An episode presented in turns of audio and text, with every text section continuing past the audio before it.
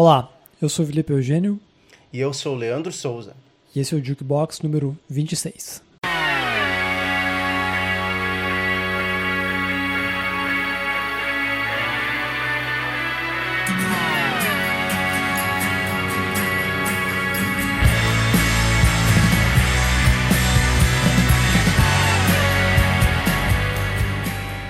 Olá pessoal, tudo bem? Sejam todos bem-vindos, todas bem-vindas.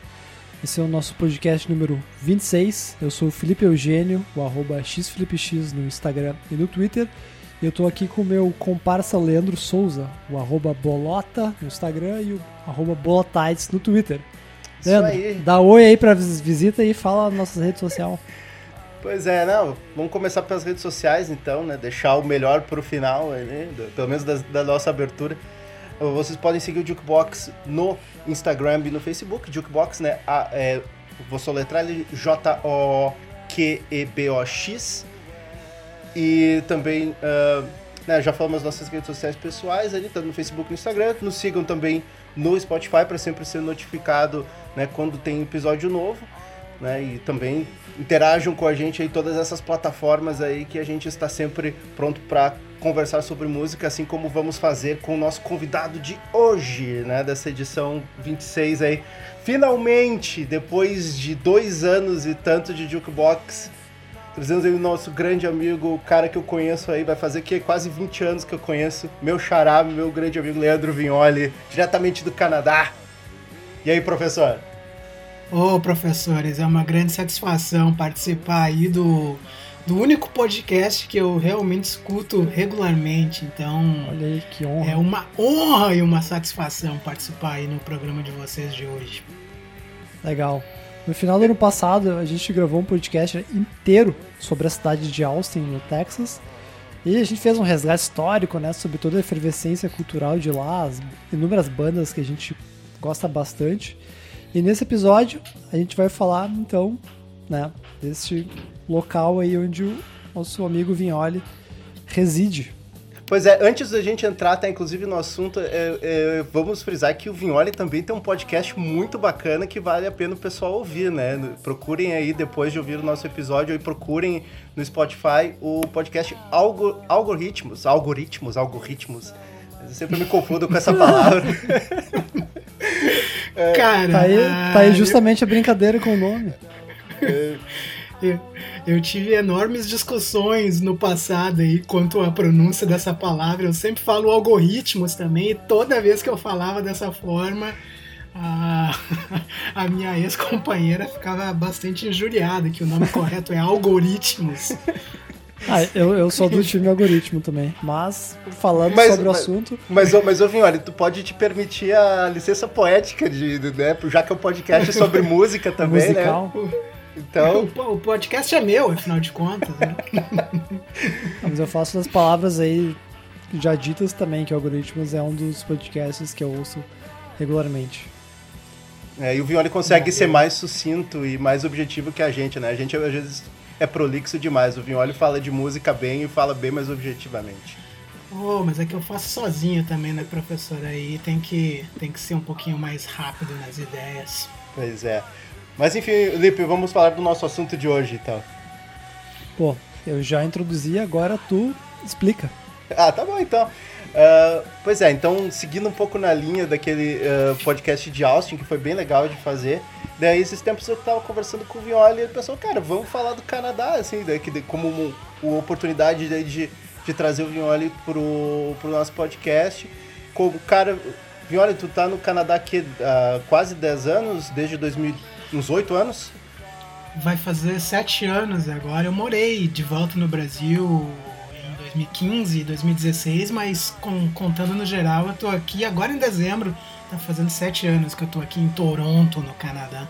Isso mesmo, e o cara tem uma vivência, então aí já, já viu muito, inclusive, né, e nós vamos falar das três principais cidades, né, do, do Canadá, e para fins de contexto é bom- importante colocar que o Canadá, principalmente ali na virada dos, né, no- dos 90s, dos 90 para os anos 2000, início dos anos 2000, rolou um boom cultural e musical, né, na cena independente canadense, assim, e, e, muito, e nós, assim, né, no caso, nós três que estamos aqui conversando, nosso desenvolvimento musical foi muito baseado em grandes bandas do Canadá e dessas três cidades que nós vamos falar, que são Vancouver, Montreal e Toronto, que é onde o Vignoli mora, né?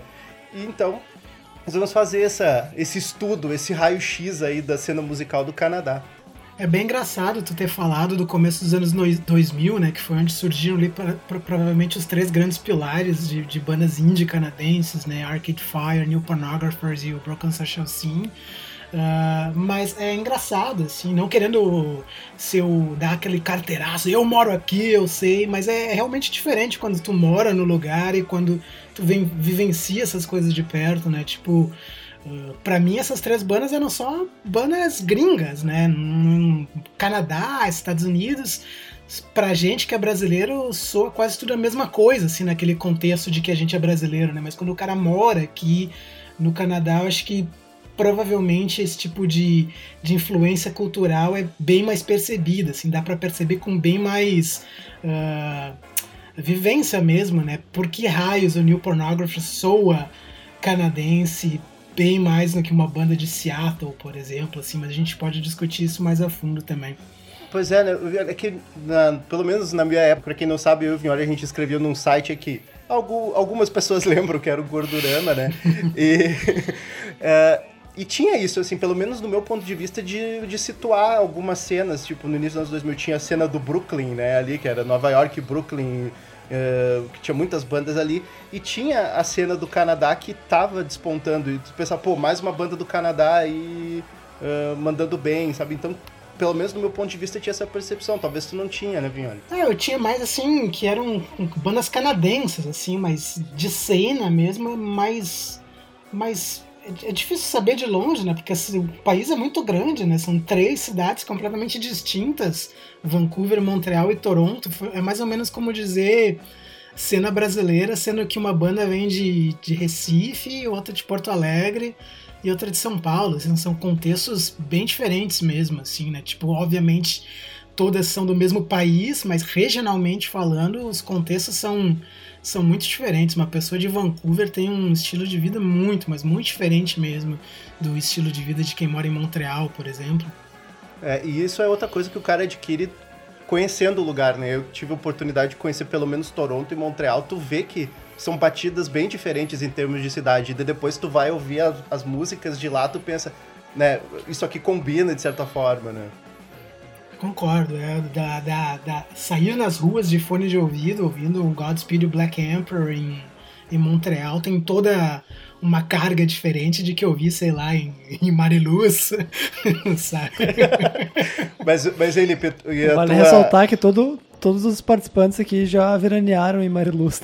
É verdade. É, mas, Lipe, assim, a tua, a tua vivência, assim, tipo, com música, cara, isso tu tinha só esse entendimento que era tudo banda do Canadá também, assim, né? Sim, era meio. E na época desse boom dos anos 2000, eu não era tanto ligado no indie, ou como já contei em algumas outras histórias, eu meio que virava a cara, muito ainda ouvindo punk rock e, e metal. E eu via que tinha essa efervescência rolando de bandas do Canadá, mas eu meio que virava cara. Então, um tempinho depois que eu fui começar a ouvir e me ligar disso, que boa parte delas eram no Canadá, mas nunca de pensar por cidade, por região, por cena. Mas assim, eu, vim tá, só pra falar um pouco uma coisa ainda do, do, do canadense médio, assim, tipo, essas bandas não são exatamente de grande sucesso com o canadense médio. O que, que o canadense médio ouve? Cara, as bandas, assim, assim, o canadense médio mais, mais, mais velho, assim, né? Mais da, da minha idade. Digamos assim. o cara que tem 50 anos, assim, mais ou menos, uh, ele vai ouvir as bandas mais mainstream de rock, né? Tipo o Rush, obviamente, é o grande pilar de bandas canadenses. Mas uma banda que é muito canadense, assim, que é, digamos, a representação do que é ser canadense é Tragically Hip que é uma banda aqui de Toronto, né? Uma banda que é, na verdade, eles nem são de Toronto, eles são de Ontário. É, essa é uma das coisas que realmente quando eu me mudei para cá eu mal sabia da existência do Tragic Clip. Eu não sei se vocês conhecem essa banda. Desconheço. tu que me contou uma vez, daí eu fui conferir, daí eu até falei pra ti, parece um skunk canadense. Esse, assim, é, é mais ou menos isso, assim, eles. O canadense vê o Tragically Hip meio como o Bruce Springsteen aqui do Canadá, assim, uma espécie de Bruce Springsteen de baixo orçamento, assim, mas é realmente uma das bandas mais ouvidas, assim. Então, principalmente quando eu voltei aqui para o Canadá, foi no começo de 2018 o vocalista do Tragic Hip anunciou que tinha câncer e que eles iam fazer uma turnê de despedida, né? Cara, isso foi uma notícia tipo em todos os jornais da cidade, foi notícia tipo no Jornal Nacional da cidade. E eu assistindo aquilo, tipo, Tragically Hip, mas que, que, que raios é isso? Daí eu fui escutar a banda um pouco mais. É mais ou menos o que o Bolata disse mesmo, assim, o Tragically Hip é tipo Skank encontra Bruce Springsteen encontra Hootie and the Blowfish. tipo, Jesus do céu. É aquelas bandas de, de, de, de, de rock FM, né? Banda que para tocar no carro, para fazer viagens. Eles citam muitas coisas do Canadá, né? Eles citam muitos lagos aqui no Canadá, muitas cidades. Uh, muitos jogadores de hockey, então, tipo. Mas, mas, é, mas é aquilo que tu me contou, que é o estereótipo do canadense, aquele o é, né? Que, o, que é. fala no final, que é, que, que é o cara. Que é o cara totalmente vanilla, né? Tipo, você, você não fede nem cheira, né? Exato, então tá, aquele canadense. E, e, e eles ouvem Nickelback? Cara, o canadense ouve muito Nickelback, de fato. Cara, mas, mas assim, para você também falar de uma coisa mais moderna, assim, tipo, aquilo que tá realmente todo dia na cabeça do jovem, assim, tipo, quando passa um carro com o volume estourado, ouvindo no postinho, como a gente faz aí no Brasil, a gente não, né? Os magais fazem no Brasil é, é, é mais hip hop, obviamente, né? Tipo, é uma cidade que tem Drake, que tem o The Weeknd, Uh, o Kei Tranada agora é o, provavelmente o cara mais respeitado da cena aqui para fazer essa hip hop R&B. Então acho que entre o jovem mesmo assim, o som verdadeiramente mainstream é o hip hop assim, tipo, quando passa carro com volume estourado no máximo, geralmente não vai sair de Drake ou, ou, ou The Weeknd, né? São as duas são as duas coisas mais representativas entre o jovem. Não, legal. Com, com essa, acho que com essa contextualização aí pra gente iniciar, agora a gente vai então passar pelas três cidades já citadas, né? Começando por Vancouver, depois para Toronto e a gente fecha com Montreal. Então agora diretamente aí pro extremo oeste do Canadá e vamos para Vancouver.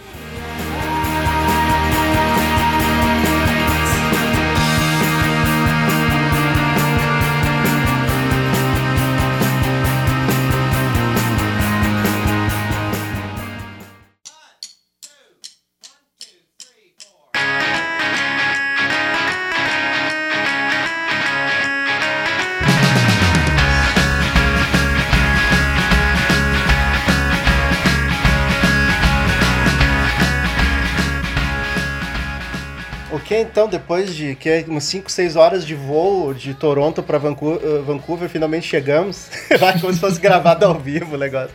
É, mas realmente, né, Vancouver, uh, eu acho que é a cidade mais. Uh, que não se relaciona com as outras duas, assim, né? Tipo, Toronto e Montreal ainda tem, elas são mais próximas e tal, mas Vancouver tem uma batida completamente diferente. É uma cidade bem na costa oeste do, do, do Canadá. E né? E ela tem até essa. É bem próximo de, de cidades bem uh, emblemáticas dos Estados Unidos, principalmente de Seattle, né? E a gente escolheu uma banda um pouco, né? Nada grunge para uh, simbolizar a cidade, né? Que a gente escolheu o New Pornographers para falar uh, de Vancouver, né? Uma banda que surgiu ali. O primeiro disco deles é de 2000, 2001, o Mass Romantic. E é foi o que a... né, dos 2000 foi que abriu, assim, né, as portas aí do, do, do rock, pelo menos de Vancouver ali, nesse, nessa, nessa explosão aí do indie rock canadense no, no início dos anos 2000, assim, né. Bah, o Pornographers quando surgiu é uma daquelas bandas assim que eu paguei, que eu paguei muito pau, assim, porque meio que eles deram aquela revitalizada no, no power pop, né? Que é tipo um gênero que eu gosto muito, né? O famoso pop rock, né? Estrofe, verso, refrão, sem muitas frescuras, né? Aquela pegadinha meio Teenage Fan Club e tal. E, e o Teenage Fan Club já tava meio que, né, dando, dando um tempo ali, né? Meio, meio rengo das ideias. Então o New Pornographers deu, assim, meio que uma, uma repaginada, assim, no gênero, né? Tem aquelas harmonias vocais muito massa, assim, de, de homens e mulheres. Acho uma banda fenomenal. Melodias extremamente grudentas, né? Sim, sim. E, é, e o legal do New Pornographers é que ele meio que ele começou como um supergrupo que não era um supergrupo, né? Porque tem uh, três grandes forças meio que se revelaram com o New Pornographers, né? Que era, foi a, Nico, a Nicole Casey, que é uma das vocalistas, o AC Newman, né? Que é o compositor principal ali, o maior cara de tiozão da vida, e, e, o, e, o, e o Dan Bejar, que depois foi ter uma carreira super também uh, bem conceituada com o Destroyer, né? Então, ah, deu deu muito certo em, em amplos sentidos, né, o, o New Pornographers. É, é, era um super grupo, digamos, de quase quase fracassados, digamos assim, né? Os, os três aí que o Bolota citou, eles já estavam na cena fazia um bocado de tempo, com outras bandas, outros projetos que nunca deu muita liga, e só quando os três se juntaram, de fato, que engrenou a coisa. Né? Acho que todos eles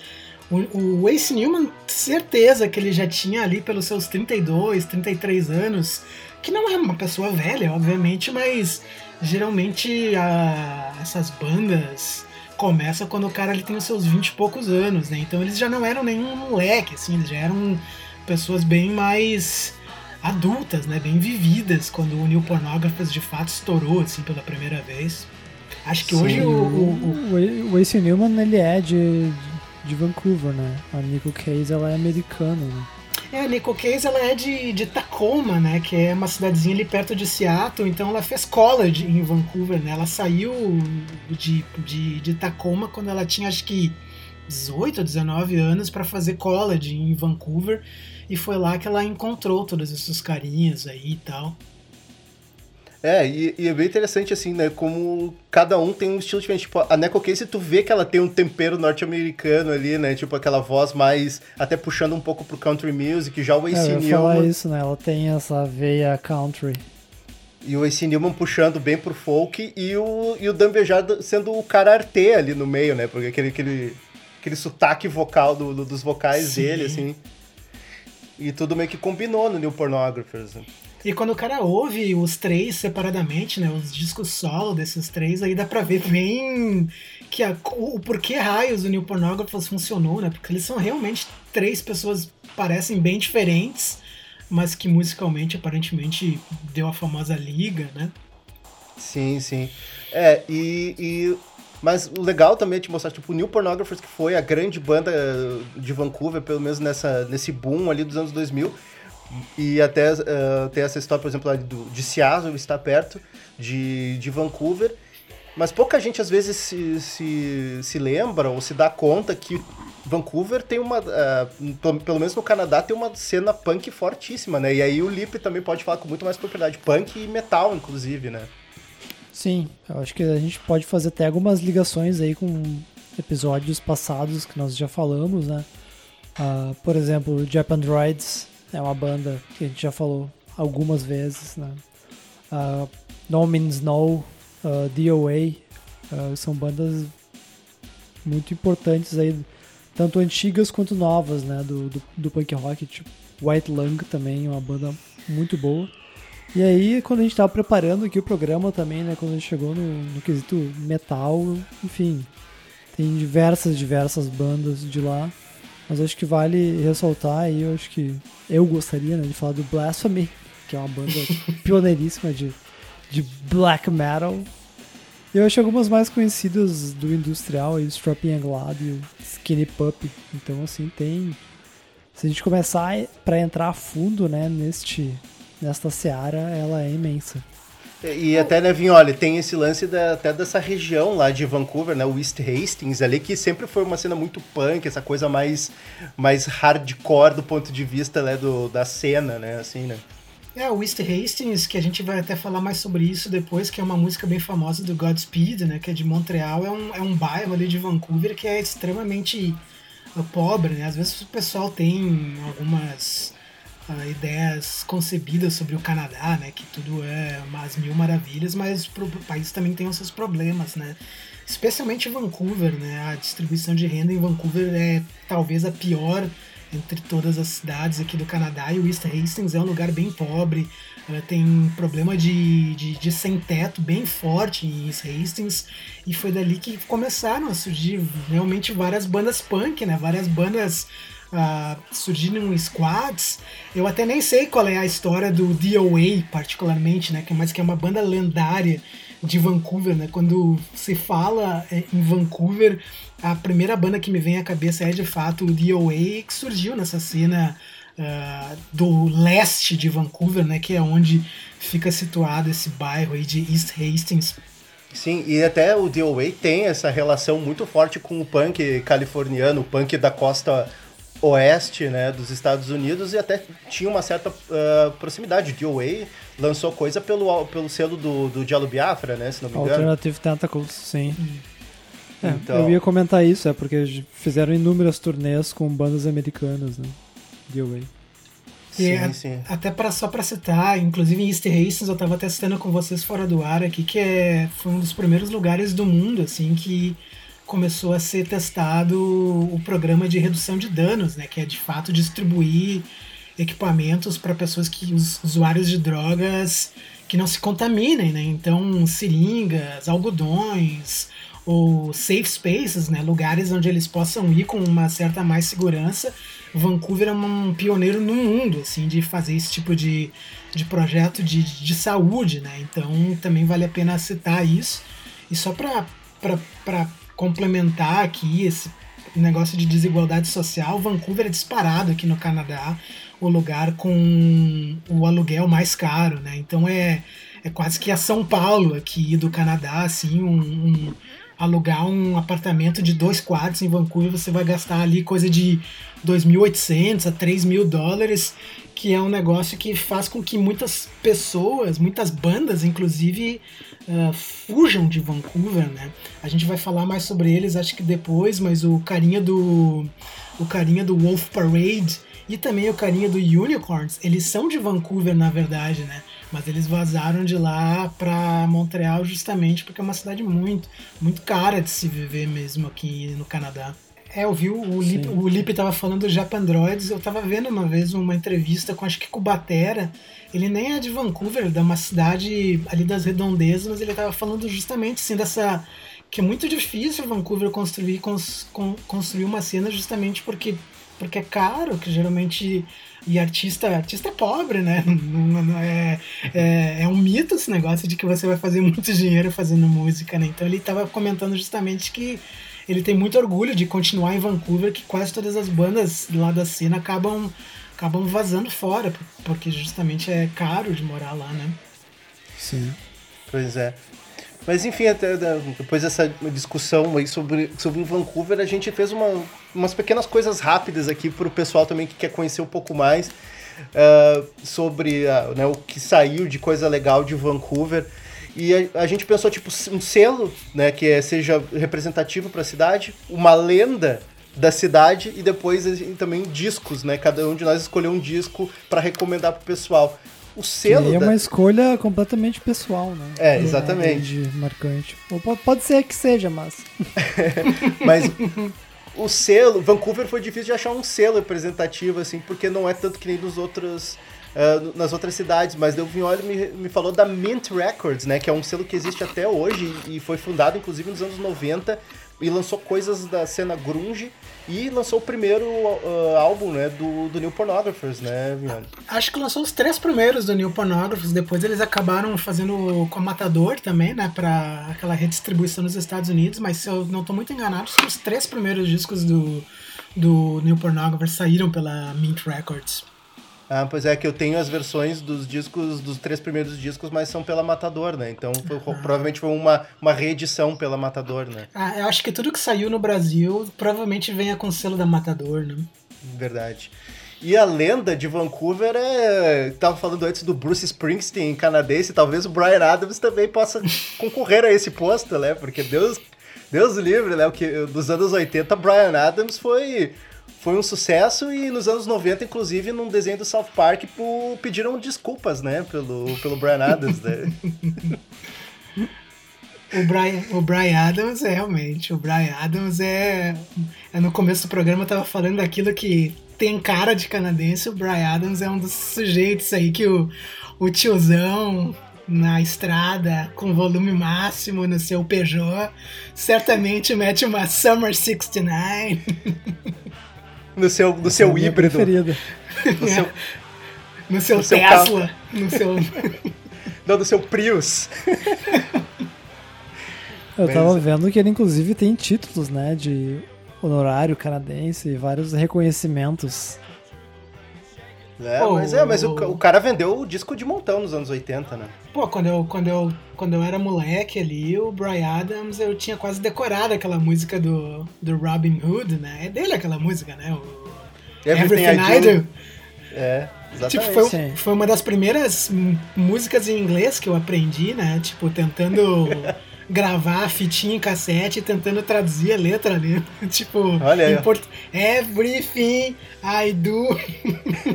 olha, mas olha só, Biane, de, de, ah, desde cedo cultivando laços com o Canadá aí, ó, desde cedo. Não, eu tenho também uma ligação de infância com o Brian Adams. Minha mãe tinha um daqueles discos que era uma roda, que era tipo The Best Of. e, putz, eu via assim, olha, sem parar. Summer então, of 69? Essa música abria o disco. Então por é. isso tem, um, tem uma ligação muito especial com essa, com essa canção. Muito bem. E então falando de, né, de escolhas aí para Vancouver, Lipe, vamos começar por ti. Qual o disco que tu selecionou para recomendar pro pessoal? O disco é chamado Shots, o segundo álbum da banda Lady Hawk, que normalmente não é uma banda muito lembrada, nem do Canadá e da cidade, mas é um disco que eu tenho muito carinho por ter novamente ouvido demais. Uma banda que consegue misturar um nome clássico, né, tipo New Young canadense com algumas influências do indie rock. E grunge também, lembra um pouco, tem, um, tem uns toques grunge ali, no, no pelo menos no, no, primeiro, o Shots é o segundo, né, eu gosto muito do primeiro álbum deles, que é o Lady Rock, né. Sim. Tem aquelas distorções bem, bem descompassadas do grunge mesmo, se for, for parar pra pensar assim. O vocal até que não, né? Mas aquela, aquela guitarrinha mais com as afinações meio tortas parece um pouco grunge. Mas é uma banda realmente, é legal disso é que a gente puxou umas coisas que nem, nem não são tão óbvias, né? Tipo, não é uma banda que todo mundo lembra, mas é, é bem bacana mesmo. Quem, é uma banda de quem ouvia muita música na época que aquilo saiu, sabe? E, mas mas foi, foi bem puxado. Uh, eu, eu peguei uma coisa mais recente e até eu acho que se relaciona com esse papo que a gente estava conversando sobre o, o, bairro ali de, né, do East Hastings, ali em Vancouver. Inclusive, eles têm um vídeo lançado esse ano, uma apresentação ao vivo no, no meio da rua lá, que eu achei muito bacana, que é o, o Crack Cloud, né, que esse ano lançou um álbum muito foda chamado Pain Olympics. E, inclusive, tu me apresentou, vem, olha, essa banda no teu podcast. Ah, olha aí. Intercâmbio. É uma banda bem massa, né? Tipo, eles têm uma pegada que meio que às vezes parece que eles estão dando um tiro para tudo quanto é lado, né? Às vezes parece Arcade Fire, às vezes parece outras coisas, mas, mas que funciona bem, assim, parece uma coletânea de várias músicas diferentes e quase todas as músicas são muito boas, né? É, mas é que tudo meio que se conecta pela temática, essa coisa meio desajustada, né? Porque uma hora eles fazem um lance meio divo, na outra um post-punk meio. Uh, uh, meio Vietcong, que agora não é mais Vietcong, é Preoccupations, né? é, e noutra hora eles são meio Arcade Fire, mas o tema central de todas as músicas é essa coisa meio de desajuste social, os caras eram eram, são, eram uh, usuários, né, usuários de drogas, né? Então os caras falam disso nas músicas, assim, né? São usuários em recuperação e pá.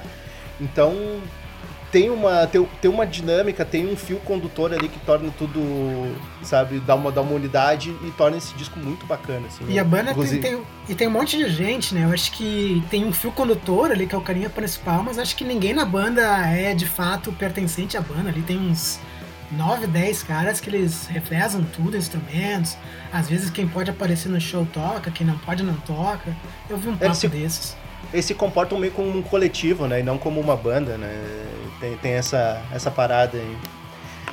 Mas vale a pena conferir. Inclusive, tá, tá pra entrar na minha lista de melhores de 2020, esse álbum do Crack Cloud. Antecipando aí. É. Vale, qual o disco do senhor?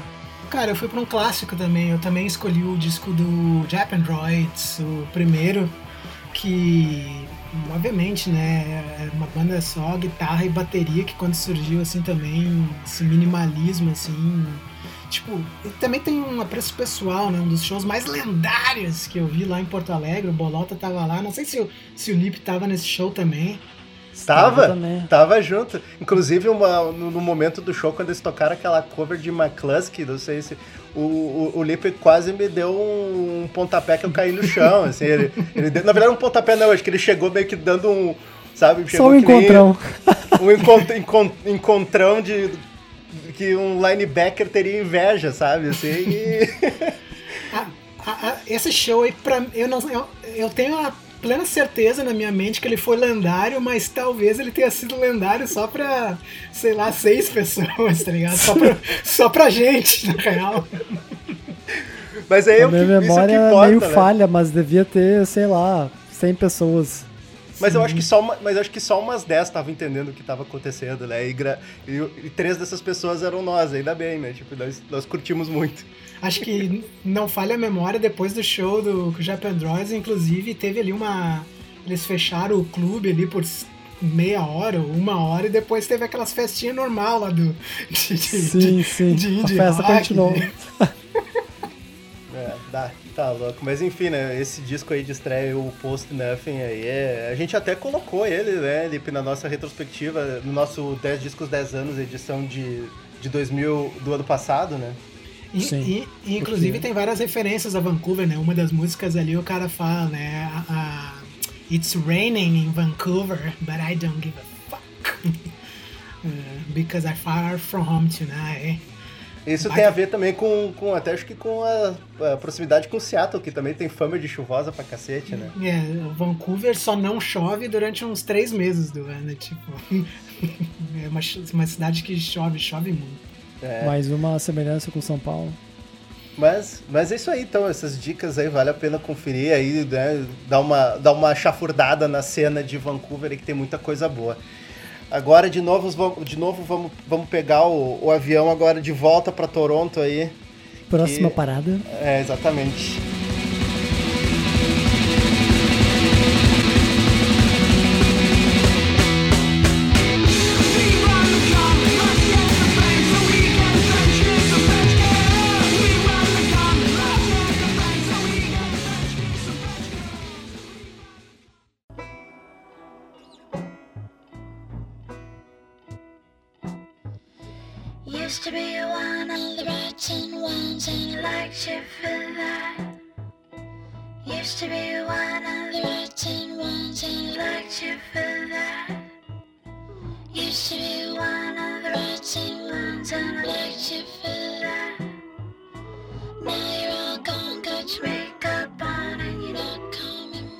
Chegamos então à cidade do Leandro Vignoli, a cidade de Toronto.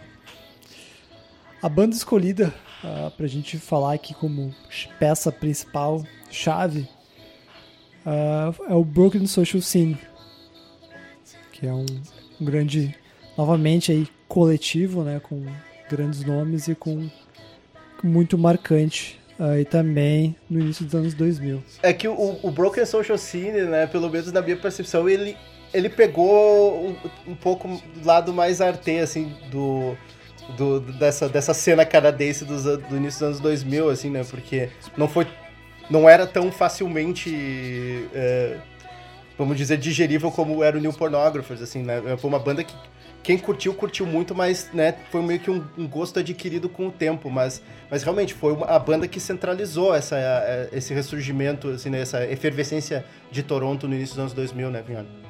Eu, eu até escrevi, acho que um, ano passado, até suscitou uma série de debates lá no meu Facebook pessoal, que pra mim o Broken Session Scene sempre fez aquilo que o Arcade Fire fazia, só que muito, só que muito melhor, só que com muito mais ah, pegada tanto mainstream, tanto mais, mais pop do que o Arcade Fire.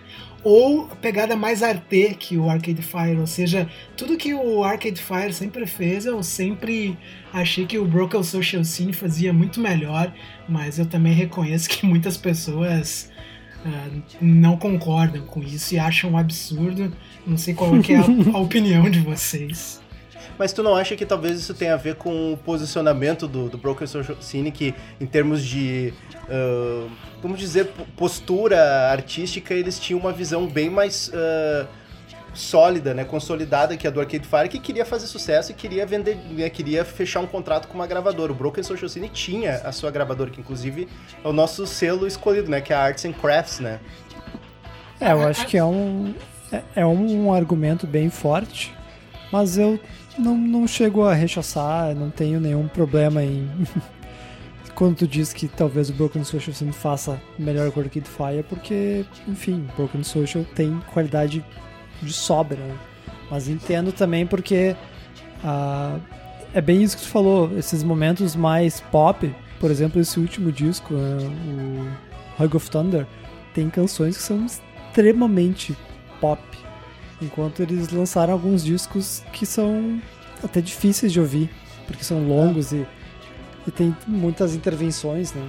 É, é uma banda que também tem um monte de integrantes, né? Eu, eu finalmente consegui ver um show do Broken Sunshine ano passado, né? Uh, no dia do aniversário da independência canadense, inclusive foi um show gratuito, assim, eu cheguei perto das lágrimas com aquele show, porque era uma banda que eu sempre gostei muito, sempre tive muita curiosidade de assistir. O primeiro disco do Broken Social Scene é um dos meus favoritos da vida, assim. E ao vivo, tipo, dá essa ideia, assim, meio mastodôntica do som da banda, né? São três guitarristas, às vezes dois baixistas, uh, mais algumas músicas com, uh, com, com violinos também. Então é uma banda que é que é bem mastodôntica mesmo, né? Muito arte em tudo que ele se propõe a fazer, assim. Eu acho que tem, tem um certo sentido no que o Bolota falou, assim, eles nunca de fato tentaram jogar pra torcida, assim como o Arcade Fire. Não, eu gosto do Arcade Fire também pra caramba, mas o Arcade Fire sempre teve esse viés, né? Mesmo que porque o Will, o Will Butler é americano, sempre teve esse viés um pouquinho de jogar pra torcida e o Broken Social Scene sempre foi mais aquele volante dando carrinho no meio de campo, né? Sem não aparecendo muito, mas de fundamental importância pro time e tal. Sim. É, é, é que o Broken Social Scene dá uma impressão que eles têm uma eles têm uma visão muito mais clara do que o, o Arcade Fire, uh, pelo, pelo menos do ponto de vista de assim de, de artístico assim e, e, e, também não ser tão forçado. Às vezes o Arcade Fire tinha esse problema de tu, tu via a, a ambição deles muito muito claro. Broken Social Scene fazia coisas grandiosas, coisas elaboradas, mas parecia muito mais natural, né? Tanto Quer que... dizer então que o Feel Good Lost é o teu disco favorito? Cara, eu diria que sim, na verdade. Eu gosto do segundo também. O segundo é o Forgot People. The Forgotten People. É, que é considerado né, o, o, o clássico deles, né? Eu, eu, eu, eu, prefiro o primeiro, mas talvez eu esteja só bancando o, o, o hipster, né? Eu descobri a banda antes de todo mundo. Mas eu gosto do, do segundo álbum pra caramba também, quase tanto quanto o primeiro. Então eu diria que para mim é quase uma dobradinha, assim, de gostos pessoais. É, mas o, o, esse do Vignoli, nessa comparação, faz muito sentido que agora, pensando assim, a, quando o Broken Social Scene resolve ser pop, ele faz isso de uma maneira, assim, incrível. E quando ele resolve ser mais experimental, ele consegue fazer, sempre conseguiu pelo menos conseguir fazer melhor que o Arcade Fire, sabe? O, na, nas partes mais experimentais, mais... Uh, né, realmente o pop mais torto, assim, o Broken Social Scene teve resultados melhores nos álbuns dele. Agora, quando em termos de pop grandioso, é discutível. Eu acho que o Arcade Fire e consegue bater o, o, Pô, o, Broken Social Scene. É, em termos de relevância não tem nem comparação, assim, o Arcade Fire tá em outro patamar, né? O Arcade Fire não é uma banda canadense mais, né? O Arcade Fire é uma banda que enche estádios no Brasil, por exemplo, né? Acho que última vez que eles foram em São Paulo, eu tava morando lá em 2016 ou 2017 se eu não me engano, era um show que tinha lá 10, 15 mil pessoas.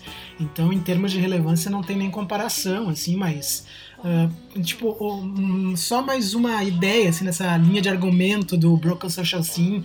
A pessoa mais famosa da banda nem é a principal da banda, né? Tipo, a Feist é de fato a pessoa fora da banda mais famosa, mas no Broken Social Scene em si, a Feist não é a pessoa mais importante, né? Esses seriam os dois, os dois, os dois elementos principais ali, o Kevin Drew e o, Kevin Drew. e o Brennan Canning. Sim, sim. É, e o Broken Social Scene também tinha esse comportamento meio de. ah, de coletivo, né? Porque tipo, tinha de outras bandas, da- né? integrantes de outras bandas da Arts and Crafts, por exemplo, eu gosto muito do Stars, que é uma banda da. Né, eles são de Montreal, mas eles, né, se ficaram famosos na cena de Toronto junto ali, né, do, do vamos dizer, do staff ali, da, né, do roster da, da Arts and Crafts. E, e, Acho e que a gente esse- já pode aproveitar, né? A gente ficou aí um tempão falando da banda que merece. Mas acho que a gente já pode falar um pouquinho também, né? Um selo que a gente trouxe pra falar. Esse foi fácil, né? Bem fácil de escolher. Que é já citado a Arts and Craft. É, eles têm um monte de, de bandas filiadas, né? Acho que o Metric também tem uma. Acho que a Emily Haynes, né, que é a vocalista principal do Metric, ela também teve a sua participação ali como a vocalista do, do Broken Social Scene. Eu acho que ela até substitui a Feist, se eu não me engano. Tem um monte de, de, de bandas afiliadas ao Broken Social Scene e a gravadora, né, a, Arts and Crafts.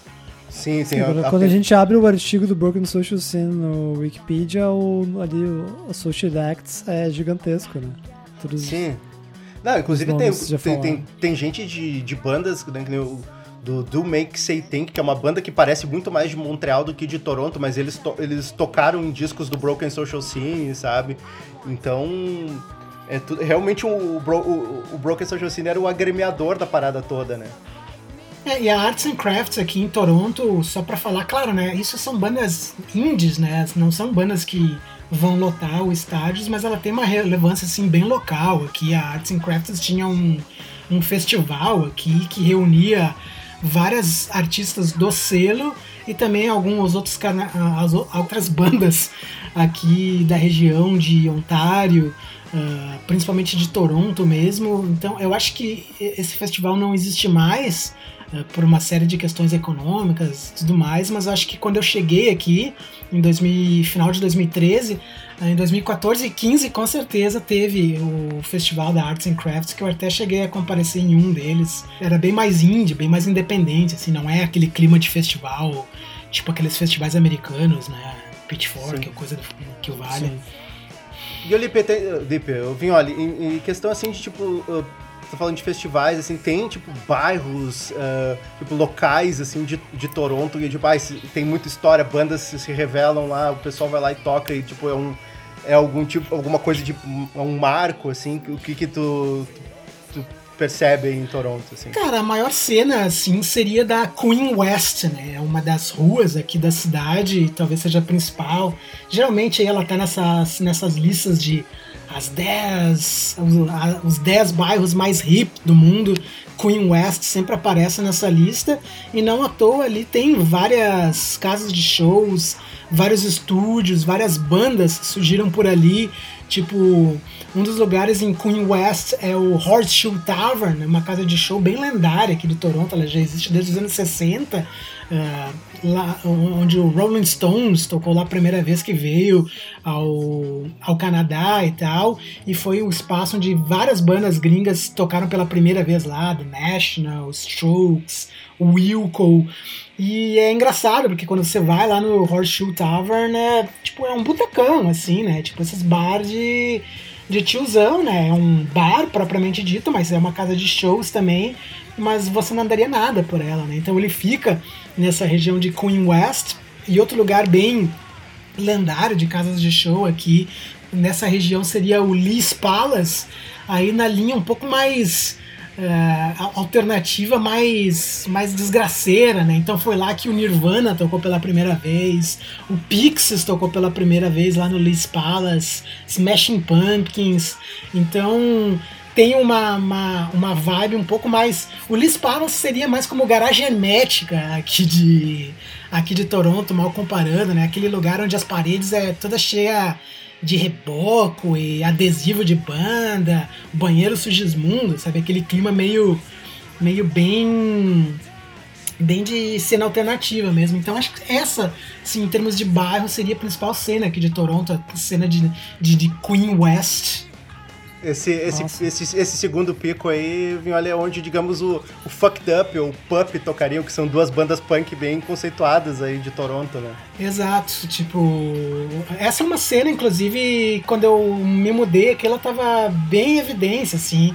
A gente falou muito dessa cena mais do Broken Social Scene, mas essa cena mais, mais punk, do it yourself, né? Uh, fucked Up, Mats e várias outras bandas que meio que só, só, só se ouve aqui, né? Não saíram muito da, da, da seara de Toronto, digamos assim, como Grace, Odonis Odonis, Weaves, uh, Dilly Daily, todas essas bandas aí eu recomendo fortemente para quem nunca viu, se gosta assim do Fucked Up e do Mats, foram mais ou menos criados ali todo mundo junto, todo mundo amigo, todo mundo tocando, participando dos shows, assim, então foi um grande meio que coletivo de bandas punk, hardcore e do it yourself. Isso eu vi, olha, é coisa que tu fica sabendo lendo, pegando a edição gratuita da Exclaim aí nas lojas de Toronto. Cara, Exclaim é uma dessas revistinhas mensais gratuitas, né? Das.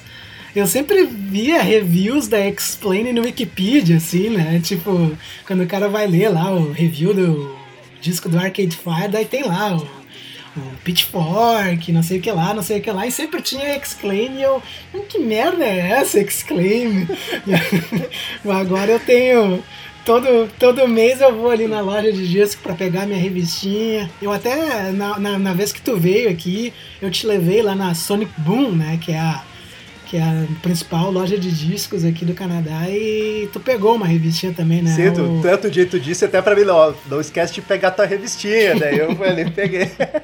só, só pra frisar, a capa era, era Billie Eilish. Tipo, os caras antes da Billie Eilish estourar, né? Então a Exclaim aí antecipando o hype. É, a Exclaim é realmente uma, uma revistinha. tô- é, parece que eu tô tirando sarro, mas eu não tô. Assim, uma, uma revista que eu realmente leio religiosamente, porque além de mostrar as coisas mais mainstream, eles sempre estão assim, uns dois ou três passos à frente, assim, daquilo que vai de fato acontecer. assim. Mas antes, né, do Fucked Up e do Pup, essa, toda essa cena que tu falou surgir, teve outras bandas, né, um pouco antes que também fizeram sucesso, como foi o Death From Above e o Crystal Castles, né, que também tinham elementos do, do punk, mas misturado com, com outras referências. E as, e as duas são. O Crystal Castles é um duo também, né?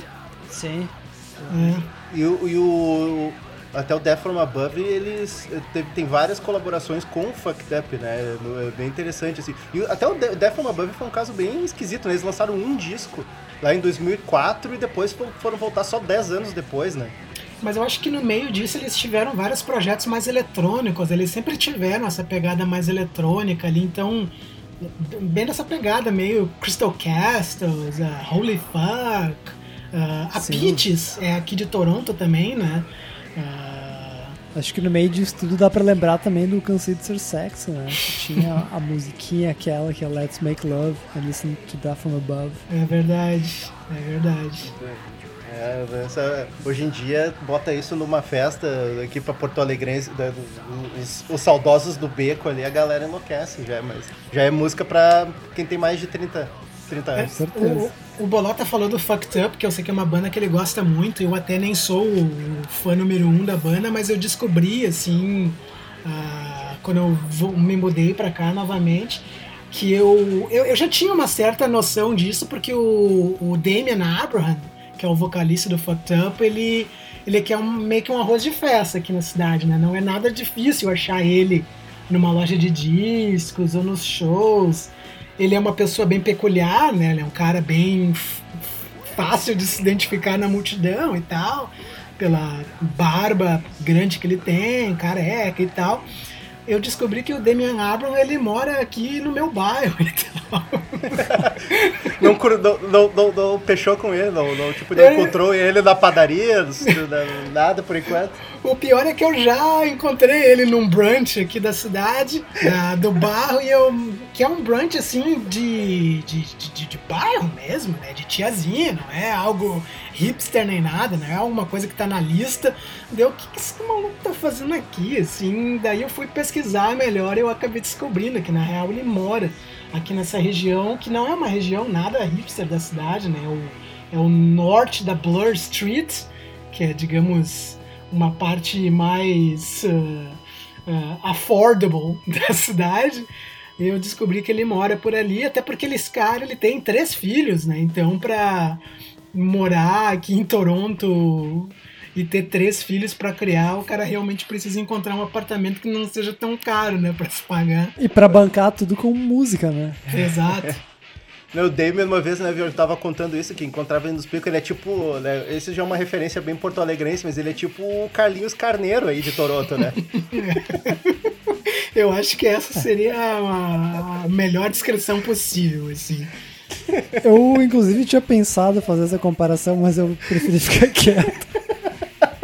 E, e, é. e, e eu, eu, não, eu, não, sei se eu tô me metendo aqui no. Vou arriscar, assim. Dizem as más línguas que ele, a, o, ele também parece assim o Carlinhos Caneiro no sentido de que não é exatamente a pessoa mais aprazível de se estar por perto quando ele está nos locais e tal.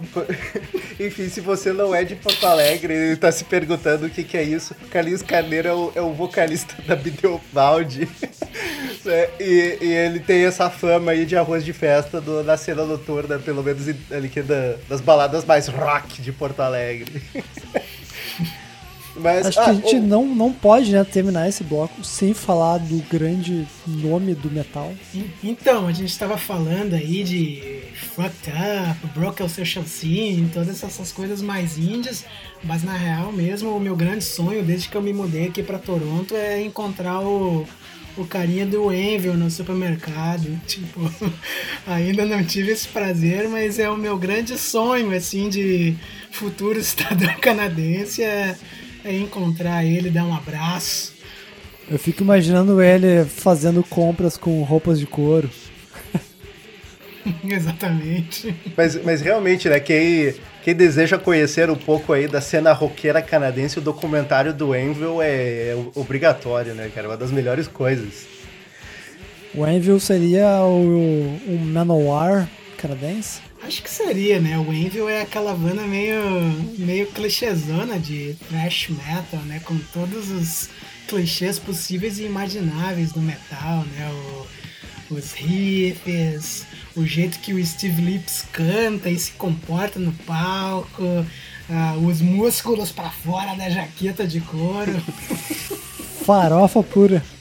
E os caras com seus 60 anos ali nunca desistindo dos sonhos, né? Ah, isso aí, né, meu? E aquele documentário, para quem não viu, eu recomendo muito ver, mesmo que não curta metal, porque ele extrapola isso aí, né? Mais uma banda tentando dar certo e, e para quem tem curiosidade para saber mais ou menos como é Toronto, tem um panorama bem interessante da cidade, né? A quantidade de neve no inverno, esse tipo de coisa, assim, dá um panorama bem legal com aquele documentário do Engel. Sim, sim. E falando de outras lendas de Toronto, não, eu acho que nós vamos, temos que falar da maior lenda da, da música canadense, que é o Sr. Neil Young, né? Ele é de Toronto, Ontário, né? É, o, o Neil Young, eu acho que ele se criou, na real, no interiorzão aqui de Ontário, mas como música mesmo, onde ele realmente fez a carreira dele, de fato foi em Toronto. Ele tem várias citações à, à cidade, algumas principalmente músicas mais antigas dele. Uh, tinha uma cena aqui em Toronto chamada Yorkville, uh, que era um lugar um folk, né, beatnik da cidade, muito contracultural, né, onde todos esses caras tocaram, né? O, não só o Neil Young, como a própria Johnny Mitchell, que vem de outra parte do Canadá, mas ela veio aqui para Toronto para fazer a fama dela também. Uh, e Yorkville hoje em dia virou um negócio completamente do avesso, né? É um dos bairros mais de lojas de luxo aqui da cidade. Acho que eu até na, na minha na minha empreitada de guia turística, quando o Bolota veio aqui conhecer a cidade, eu, eu apresentei Yorkville para ele e recomendei um lugar para tomar. Aquele diner pra- lá, aquele diner lá, sens- Isso. sensacional. sensacional aquele lugar. Tipo, ti- tipo esse diner que o Bolota acabou almoçando com a parceira dele é um quase que um, um, um- um oásis no meio desse bairro, que é um bairro, como eu disse, completamente de luxo e meio fancy, meio de nariz pra cima, e esse diner aí o cara vai lá, come um almoço de mil, mil ovos e, e cafés e, e paga 15 É, pila ou algo Parece do tipo. aqueles diners bem tradicionais. Eu me lembro muito vividamente que eu tava comendo um rango muito bom e tava tocando Range Life do Pavement. Enquanto, sabe, tipo assim. Olha, É, Boas sabe, essas lembranças que o cara vai guardar, sabe? Assim. Mas eu acho que E- aqui. E, e é bem caseiro mesmo. Eu, eu conheço os donos, então para quem estiver ouvindo esse programa e alguma vez resolver visitar Toronto, visite Flows Diner. É uma das melhores coisas que você vai experimentar na vida. Mas eu acho que vale dizer, né, que, que todo, mundo, todo mundo aqui, né, nós três somos fãs, né, de, de New Young. Sim, e outra coisa, né, é que eu até tava comentando dos locais de shows, né, tem um bem famoso no centro de Toronto que é, eu tenho até um disco do New Young lá que é o Massey Hall, né. Ah, verdade. Inclusive o Me Japan esqueci de Droids comentar antes. lançou disco ao vivo, né, esse ano, neste mesmo local. É, o Messi Hall é um lugar lendário aqui da cidade. Ele tem mais de 100 anos, assim, foi um dos primeiros espaços de shows. Ah, é meio que considerado Carnegie Hall aqui da cidade. Então, tipo, tem esse disco lendário aí do, do Neil Young. Agora o falou desse do Japan Droids também. Ah, tem um clássico do jazz que foi gravado lá com o Charlie Parker e o Dizzy Gillespie, né? Acho que o nome do disco é uh, Live at the Jazz, alguma coisa nesse sentido assim. Não sou a maior propriedade do mundo para falar de jazz, mas eu sei que um dos discos ao vivo de jazz mais lendários foram gravados lá no Massey Hall também, que é um lugar fantástico assim, né? Realmente parece mais um lugar para assistir uma ópera do que uma, um show de rock. Eu vi um show do The National lá quando eu cheguei aqui na cidade, assim, de, de chorar, assim Que massa. Grandes tempos. E aliás, Messi Hall, assim, só uma curiosidade, Messi é por causa do carinha que foi o fundador da Massey Ferguson, né? A, Fabricante a de. empresa de tratores aí, então.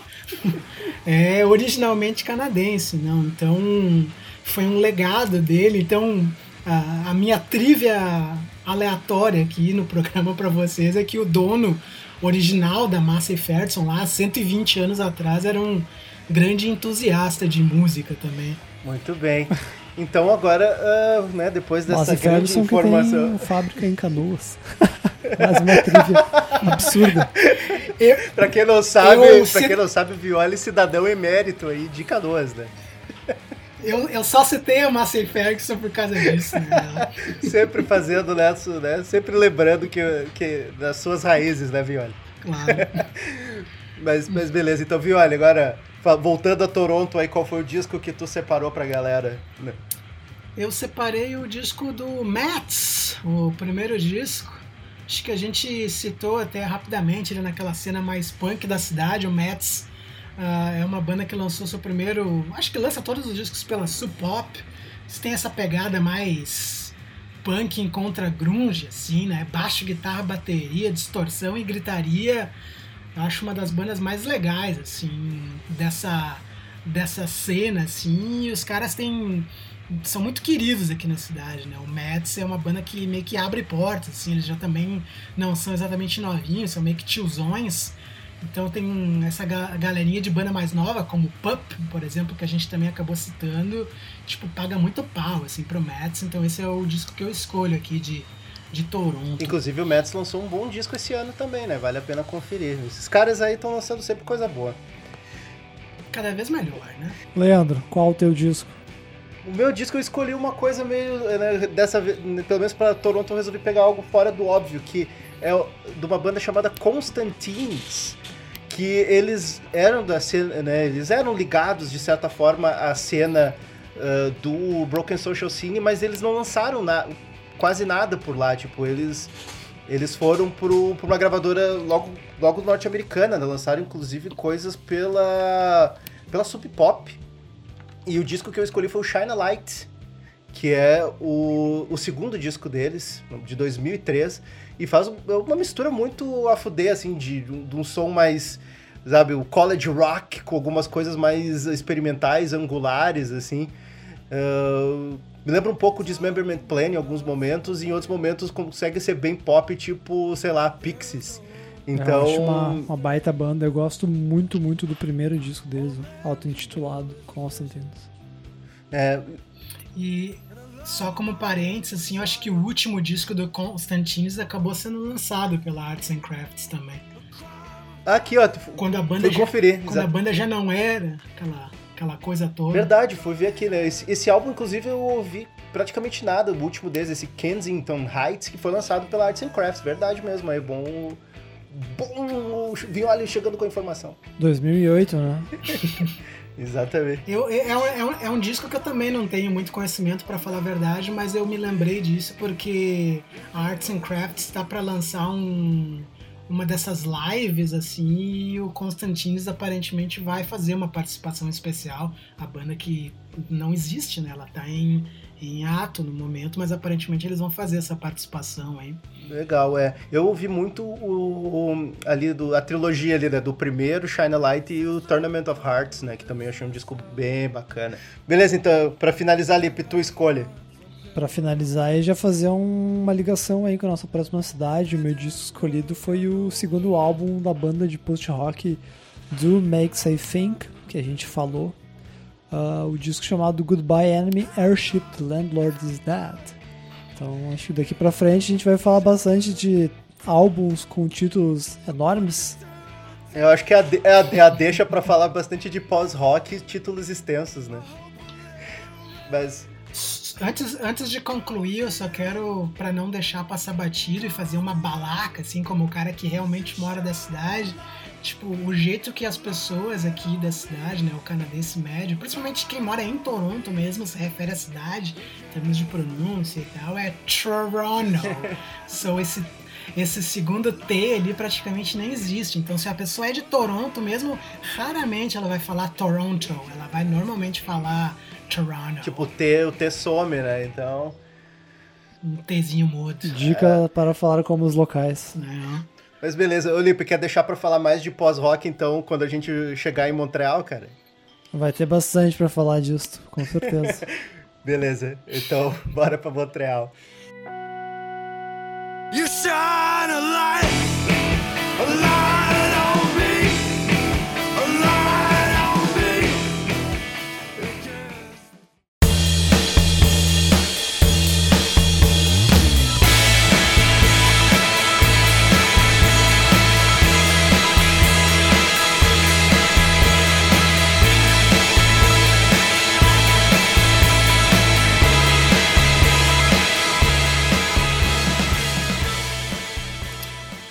volta então com o Jukebox número 26. Eu sou o Leandro Vignoli, uma participação especial aqui no programa.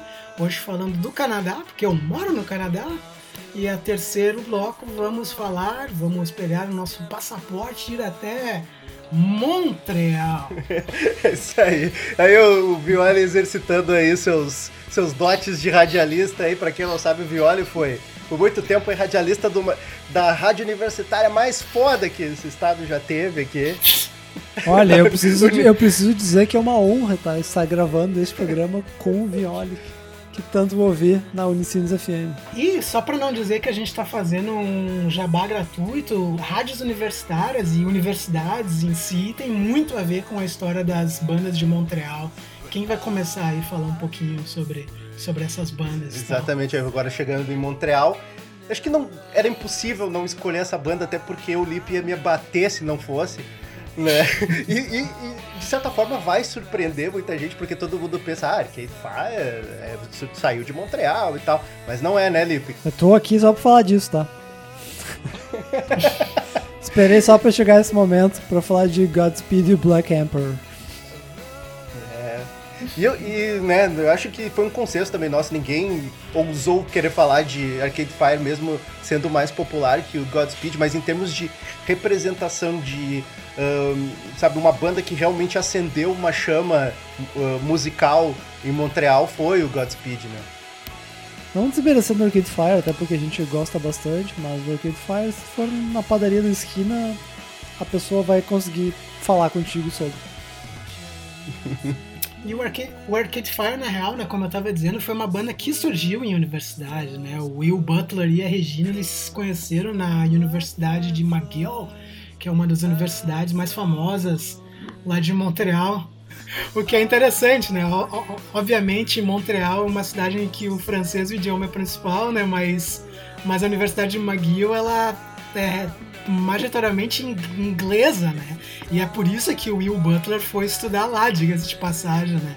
Mas, então, só pra ter esse link, né? O Arcade Fire é uma banda de universidade, né? Ao contrário do Godspeed Black Emperor, que pra mim representa muito mais Montreal, porque eles representam de fato o bairro, né? Eles representam o gueto da cidade, eles representam aquilo que é realmente genuíno respeito da cidade, que é o bairro de Mile End. E, e- e o legal é que assim, eu, né, eu ouvi o Godspeed e tinha, né, tinha um encarte do álbum que falava muito da, do, do tal do Milland, né? Do tipo, o, o som de trens apodrecendo, enferrujando e não sei o que.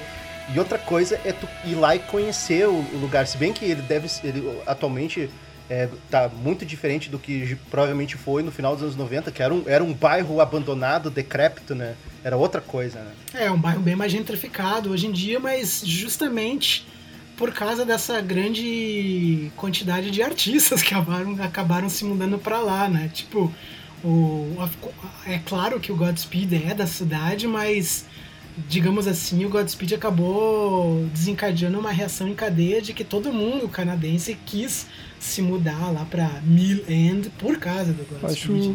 legal também falar, tu fez essa conexão entre música e rua, música e universidade. Paisagem, paisagem. Não, mas essa questão de músicos de rua, músico de universidade. Mas o Godspeed tem também, né, um pouco de, de um histórico de artes, né, da faculdade de artes, mas que largaram fora porque não, não, não fazia sentido.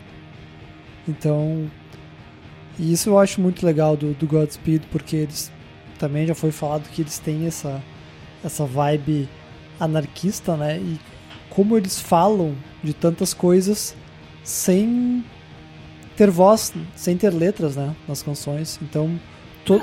Ah, O Efraim, né, que é o grande líder da banda, ele é, é quase que um misantropo, um misantropo, né? Ele, assim, ouvindo coisas que ele tem a falar, entrevistas dele, ele parece não gostar muito da, da sociedade, do- dos seres Sim, humanos. Tipo, ele é, um, ele é um cara bem avesso a tudo isso, né? Então, tipo, terminar uma faculdade de artes realmente não parece algo que que combine com ele, que combine com o Godspeed Black Emperor e tal. Ao, ao mesmo ao tempo mesmo tempo que faz sentido, né, porque eles trazem tantas coisas desses elementos visuais e, e textos e manifestos, né, que, que extrapolam a música.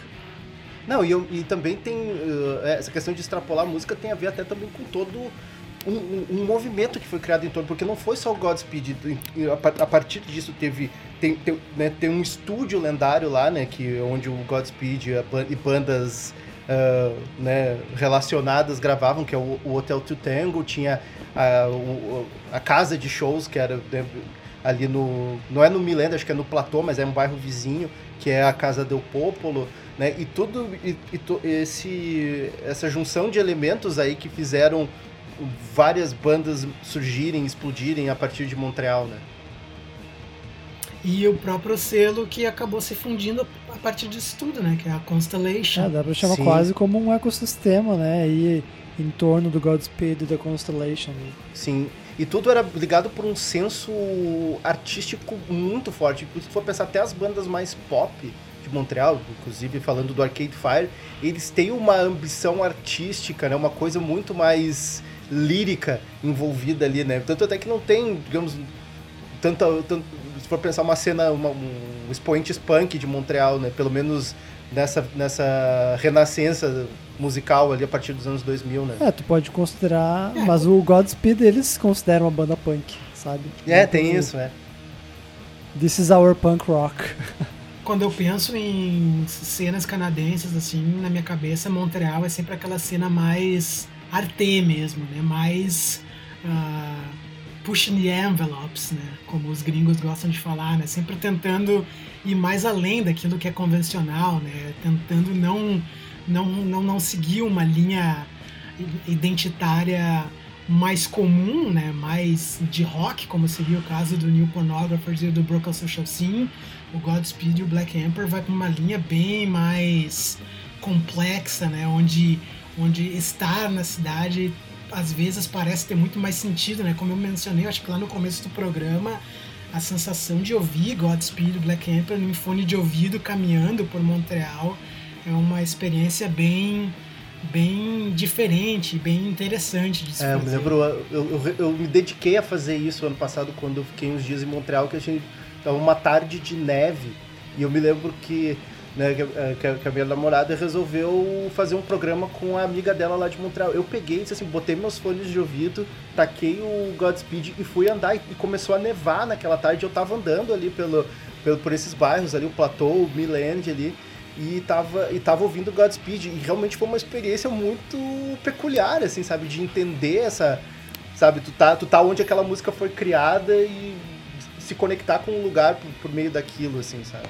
Realmente. É, tudo que o Godspeed e o Black Emperor e, e fizeram ali no começo da, da cena, todas as bandas que acabaram se relacionando com a Constellation Godspeed tem mais ou menos essa pegada assim de mais sensorial, mais mais que não é relacionamento, relacionada somente à música, né? Você tem que ah, imaginar uma coisa externa também para consumir a música com mais vivacidade. Sim, Até isso. até- a banda, até o- E a banda precisa de um propósito também, né? Não é só música pela música.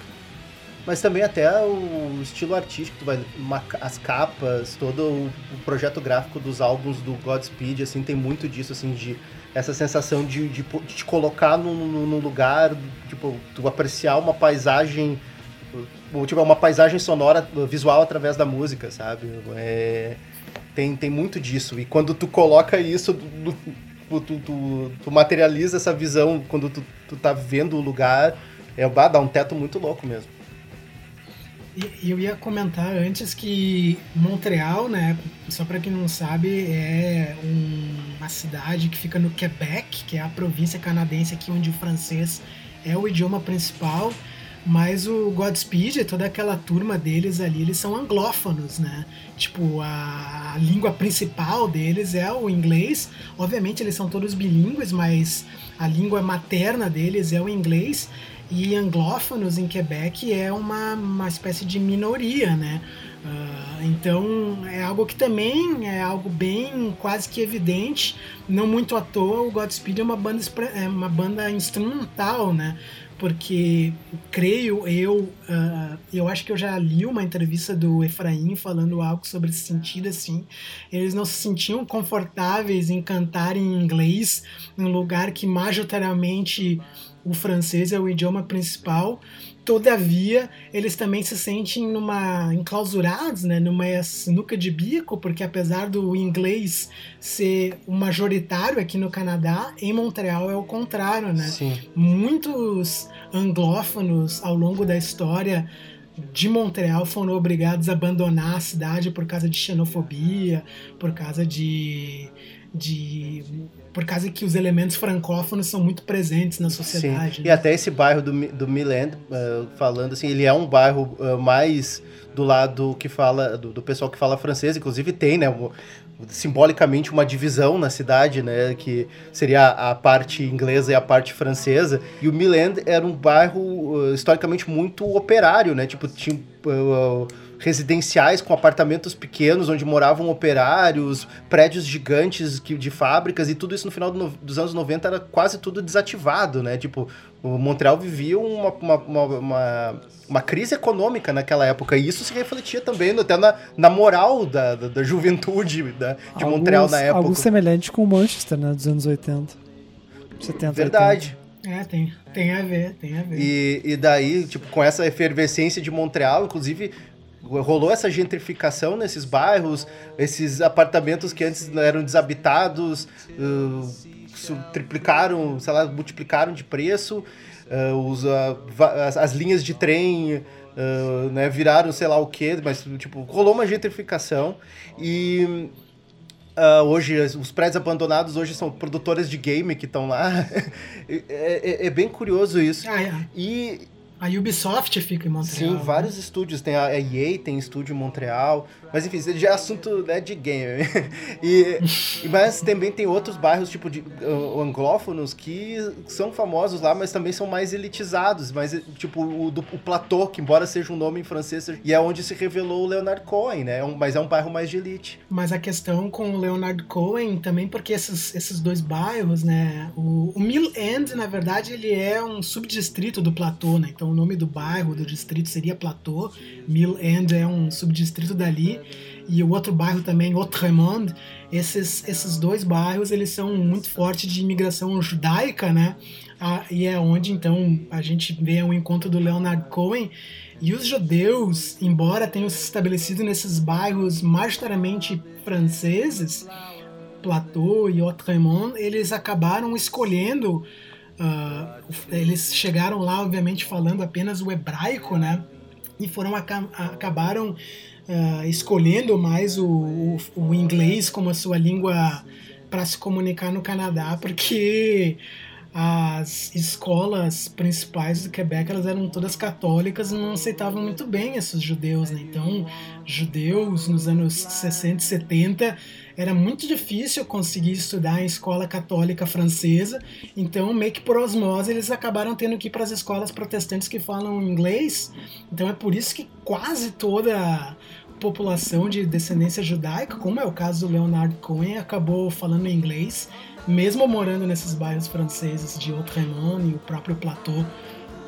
E se tornar, né, esse, outro, esse Outremont é um bairro bem eli- elitizado, né? Eu, eu- eu- eu me lembro que cheguei a dar uma banda por lá e é um bairro bem elitizado. Inclusive tem até aquelas células de eh, né, os, ju- os judeus, eh, os, como é, os ortodoxos, ultra, Racídicos. né, ultra-ortodoxos, né?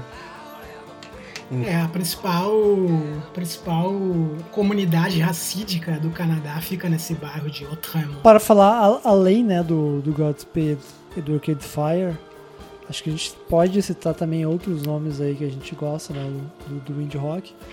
Começando do, do Makes I Think, né, que a gente falou que é uma banda ah, de Toronto, que grava né, pela, também pela Constellation. A gente tem, sei lá, Wolf Parade, né, que é uma baita banda, que também é de, de Montreal, né? Essa, essa, inclusive, ela já cai na- no lado dessas bandas que misturam muito bem o- o- uma, uma veia mais pop com também um, né, uma qualidade ah, mais arte, assim, né? Tipo, tanto o, o Wolf Parade como também o projeto irmão, né, do Spencer, do Spencer Krug, que é o Sunset Rub Down. Daí tem outras bandas tipo Deers e até o Besnard Lakes, né? Que tu disse que eles têm também um estúdio que é outra, é bem conceituado em Montreal, né? É, o Break Glass Studios é um estúdio do carinha que é o vocalista do Besnar Lakes, agora me foge o nome dele, ah, que além de ah, fazer as gravações do, da própria banda, ah, também grava Unicorns, Patrick Watson, Wolf Parade, um monte de bandas dessa cena aí de Montreal gravaram nesse estúdio aí, o Break Glass Studios. E eu particularmente sou um grande fã do Besnar Lakes, que é uma banda meio que da segunda divisão, digamos assim, né? Não, é- não são muitas pessoas que conhecem, mas, mas que, eu, que, eu, que eu realmente admiro e gosto bastante também. Inclusive, Oh. lan- foram, tiveram os discos lançados pela Jack Jaguar, né? Um selo que a gente já falou aqui no nosso podcast. É, e o e Wolf Parade lançou um disco esse ano, né? O Fame Mind, que eu gostei bastante do disco, mas não ganhou muita, muito destaque, né? Sim. Eu acho que eu comentei lá no começo do programa, mas só pra re- ratificar que o Wolf Parade, obviamente, fez toda a carreira deles em, em Montreal, mas porque o Spencer Krug ele se mudou pra lá pra fazer a Universidade de Concórdia, que também é uma universidade em inglês, mas ele é de, de BC, né? Ele é lá de Vancouver, ele é lá da outra parte do Canadá. Ele se mudou pra Montreal justamente pela pela affordabilidade do lugar, né? Muito mais barato viver em Montreal do que em Toronto ou mesmo Vancouver. Tanto que Montreal, até por questão um assunto, né, um parênteses, muito, muitos imigrantes brasileiros vão para Montreal, né? Tipo, é uma cidade bem, bem conceituada nas quem imigra pro Canadá, né? É, eles têm um projeto de imigração bem bem possível assim se você fazer o planejamento correto é, porque eles têm uma ideia de mais pessoas falando francês obviamente então é, eles têm um projeto de imigração bem como é que é o nome da palavra inclusivo né Uhum. É, e, e essa questão também até da cu- cultura, né? Tipo, Montreal, eu acho tu até comentou que Toronto tem muito de eventos e coisa e tal, mas eu acho que Montreal tá à frente ainda nisso de fomentar a cultura, a atividade cultural, eventos gratuitos, o Diaba 4, né? Assim, pelo menos na- na- no, no que eu pude conhecer, assim, é, foi a minha percepção, né? Ah, O próprio principal festival de música aqui no Canadá seria o Osheaga, que fica lá na ilha de Montreal. Então, eu acho que tem sentido assim que você tá falando. Acho que Montreal, em artísticos assim, não só de música, mas outras cenas, está realmente mais mais à frente que de Toronto. Muito bem, então. Então a gente já meio que durante a conversa a gente já pincelou quais seriam as nossas escolhas de selo e lenda, né, de Montreal, que, né, né Constellation e a lenda. Eu, eu, Fala. Eu tenho uma, é uma- Desculpa interromper, mas eu tenho uma trivia pra vocês aqui que eu descobri isso só muito recentemente e eu quero compartilhar. Que a Melissa Aftermar, a, a mina lá do Hole, e depois tocou com os Smashing Pumpkins também, né? E Sim. crush de todos nós. estão- E crush de praticamente nós três, em algum momento da, da, da nossa. Exa- Exa- Exatamente, eu descobri recentemente que ela é de Montreal também, eu fiquei com o queixo meio caído, assim, tá? É. Então eu queria só fazer essa citação aqui no programa. Vamos agora pra parte final, falando dos discos. Muito bem, né? Mas só pra terminar, você tava falando do selo, que é a Constellation, e a lenda, que é Leonard Cohen. Não tem nem o que discutir quanto a isso, assim, que, porque Le- Leonard Cohen aí é praticamente intocável. Pô, e o Leonardo Cohen, só pra falar o que de encontro que vocês estavam falando antes, tipo, ele originalmente ele era poeta, né? Então, tipo, realmente, né, Montreal é um tipo de lugar que desperta os mais variados tipos de, de cenas artísticas, né? Ele veio a fazer música só depois que ele já tinha uns dois ou três uh, livros de, de poesias publicados, né? Tipo, ele não era originalmente músico, E, o, o seu Leonardo. e, o- e- e ele é muito. Ele é realmente reverenciado na cidade, né? Tem o rosto dele pintado em, em laterais de prédio, né? O cara realmente é. É muito homenageado lá em Montreal, né? Imagino que Toronto vai fazer o mesmo, assim, né? No momento em que o New, Young não estiver mais entre nós, mas... Putz, isso tu Né? tocou num É. assunto delicadíssimo. Eu, não, eu vou entrar no assunto porque toda vez que algum, alguém famoso e de idade morre, eu sempre penso, puta que pariu, um dia vai chegar o dia do Neil Young e isso vai ser muito triste. É. Melhor nem pensar, né, Lipe? Por isso vamos pensar nos discos. Vamos conversar por ti mesmo, então, Lipe, pra, pra, pra tirar essa ideia da cabeça e qual é que é o teu álbum de Montreal. Vamos inverter a ordem, eu começo agora. Ah, vai ser um disco da Constellation, né? E vai ser um disco do projeto do Efraim Manuk, que é o, o cabeça e líder né, do Godspeed. A banda é a Silver Mount Zion, com o disco Horses in the Sky. Inclusive foi difícil escolher um disco apenas dessa banda, que eu, assim como Godspeed, sou muito fã. E o Silver Mount Zion é um a banda irmã e é quase como um Godspeed com vozes. Com vozes e, e meio folk, né? Mais folk. Eu acho que é engraçado porque cada um de nós tem um disco favorito do, da banda, né? O Lip citou a Horses in the Sky, o meu favorito é o primeiro disco da banda, com aquele nome meio quilométrico e tal. He has bem- left. E eu gosto, e eu gosto do segundo, assim, que no caso os dois primeiros ainda são os mais parecidos com Godspeed, né? Já o Horses in the Sky foi quando a banda assumiu uma cara bem mais própria, né? Sim. Verdade. E, e é isso que a gente tava falando, né? do- dos nomes longos, porque a gente tá aqui falando de Silverman Zion, mas a banda já fez loucuras, né? Com, com o título da banda. Sim, trala, Silverman Silverman Zion, Memorial Orchestra, La, Tralala Band. Plus É. Choir. Às vezes Mas- foi só pro SMZ também. É, e, e até só pra gente abrir um parênteses também, que é legal falar que né, todos esses s- projetos paralelos ou produtos do Godspeed, né, tem outras bandas também bem bacanas, o próprio Set Fire to Flames, né, Lipe, que também vale a pena conferir. Uhum. Sim, muito, muito boa. Grande indicação aí pra quem quer entrar de cabeça no, no estilo né, do pós-rock. Mas é, realmente pode ser um buraco negro aí, com- vá, vá com calma. Vinholi, qual a tua escolha? O, o disco que eu escolhi aqui como principal representante seria Wolf Parade, que é o Apologist the Queen Mary, que é um disco que eu acho excelente de cabo a rabo, da primeira à última faixa, não tem uma faixa ruim, assim.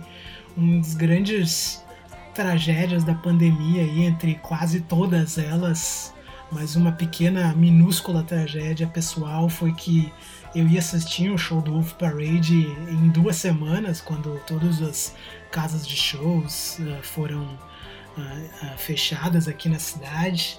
Eu nunca vi um show e estava muito esperando, assim, principalmente por causa desse segundo disco aí que eu escolhi, o Apologist to the Queen Mary. É, realmente, esse álbum eu tava ouvindo ele ontem, assim, e, e foi o mesmo pensamento que eu tive, assim.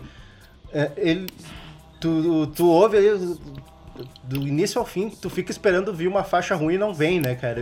Aquela faixa que tu vai pular, todas são excelentes. E, e é um álbum, até não é curto, né? Ele tem, sei lá, 12 faixas, 11 ou 12 faixas e...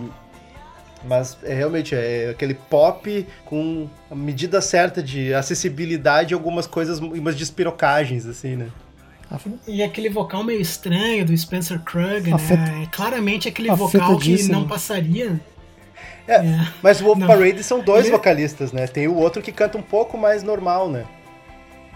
Que é, É, o, verdade. o Dan Breckner, né? Que tem umas faixas que ele canta e é parece um pouco mais cantado, mas quando o Uma Spencer trivia Krug- interessante desse disco é que ele foi produzido pelo Isaac Brock, o vocalista do Modest Mouse.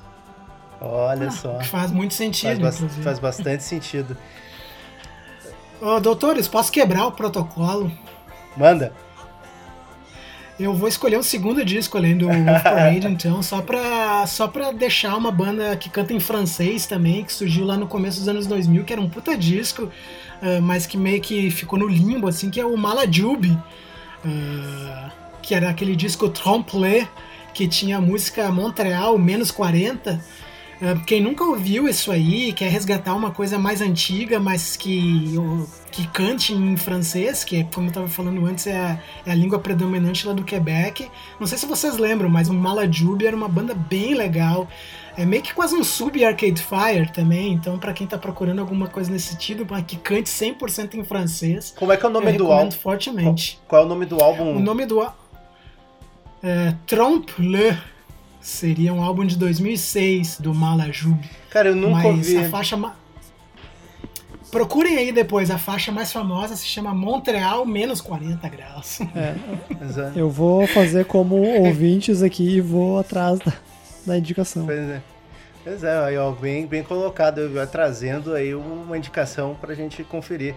Eu até fui ver aqui, o álbum foi indicado ao Polaris Music Prize, e até a gente nem tocou nesse assunto, né? O Polaris Music Prize é o Grammy do Canadá, né? Não, o Grammy do Canadá é o Juno. Ah, é. O Polaris seria, seria como o Mercury. Mercury. Ah, verdade, verdade. Uma coisa, uma coisa mais alternativa. A minha escolha ia ser um disco do Godspeed, mas eu pensei, a gente vai falar tanto de Godspeed no bloco, que daí eu disse assim, tá, eu vou fugir um pouco. Eu me lembrei de um disco que eu ouvi demais na época que ele saiu, e até hoje eu, eu, eu tenho ele, com, né, eu guardo ele com muito carinho, que é o álbum de estreia do Islands, né, o Return to the Sea, que o Islands que foi a banda que surgiu das cinzas do, do The Unicorns, que é uma banda que tem um certo culto até hoje, né.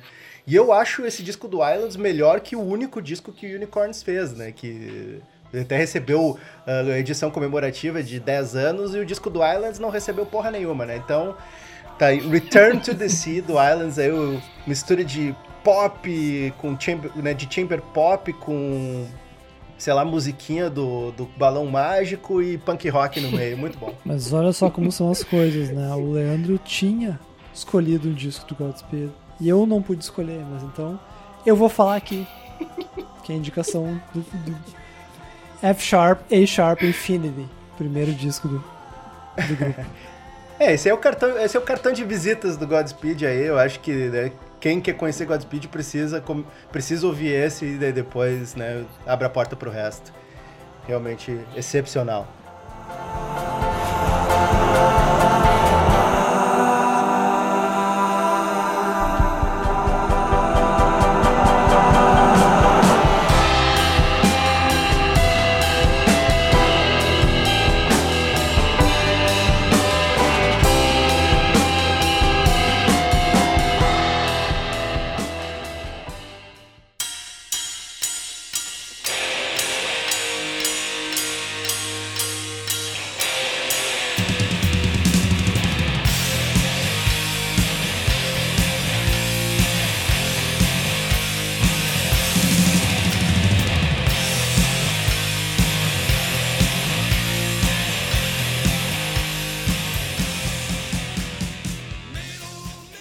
Bem, depois dessa conversa aí maravilhosa, né? A gente.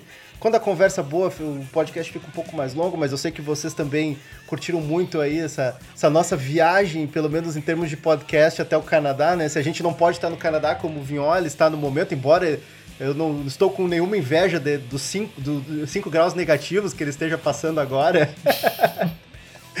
né?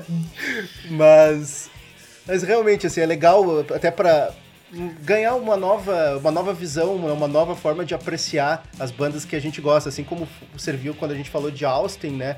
Eu acho que conhecer um pouco o lugar, a história, as cenas, ajuda a entender melhor a música e tu curtir ela numa outra ótica. Eu acho que, né, Envy, olha, tu que tem essa vivência em Toronto, tu, tu, tu sente isso, né? Não, tem coisas positivas e negativas, né? As positivas são essas que tu mencionaste, né? Ah, eu tenho acesso aqui a bandas que muito interessantes e muito boas que provavelmente nem saiam daqui. Ah, tipo o Warville Pack de Toronto. Talvez agora ele seja um pouco mais Ah, famoso. esse, né? Tipo, esse aí anda bem é. famoso por causa da gravadora. É, então, tipo, esse cara aqui, ele já era famoso antes de ser famoso, né? tipo, quem frequentava, assim, as, as, as cenas mais alternativas aqui já conseguia assistir shows do Warville Pack coisa de três anos atrás, assim, quando ele nem tinha disco, esse, esse tipo de coisa. Então, esse seria a parte mais positiva, assim, de estar vivenciando a cena. Parte negativa, obviamente, seria essa inclusão meio que quase que forçada, né? Em Nickelback, nesse tipo de, de, de coisas, né? Que é invariavelmente os canadenses gostam bastante, mas enfim, né, tem mais coisas positivas do que negativas, óbvio. Sim, mas nessa questão até de entender melhor, eu, eu, eu penso muito quando eu ouço as músicas do Pup, sabe? O que é a vida do, do cidadão médio roqueirinho de Toronto, assim, eu acho que ah, é o tipo de coisa que tu entende quando tá inserido no lugar aqui. Nem, por exemplo, a gente pode até não gostar do rock gaúcho, mas quando tem algum... A gente consegue se identificar quando ouve uma música da Graforreia, por exemplo, sabe? Claro. Pô, e o Pup eu acho que é uma excelente ah, coisa que tu falou, porque eu gosto do Pup, mas eu não, não sou o maior fã de pop punk, né? Que é o que o Pup faz. Talvez o Lip seja um cara que gosta muito mais desse tipo de som, mas eu fui num show do Pup, acho que no final do ano passado, Eles fizeram três shows aqui completamente lotados na cidade, no Danforth Music Hall, que é o show, que é o lugar, acho que o Bolata ah, acabou conhecendo no show do Death Heaven que a gente foi, né? Isso, foi, foi, né? foi nesse lugar aí mesmo. Então o Danforth Music Hall ele tem um lugar, é um lugar para umas duas mil pessoas e o Pump fez três shows lá absolutamente lotados.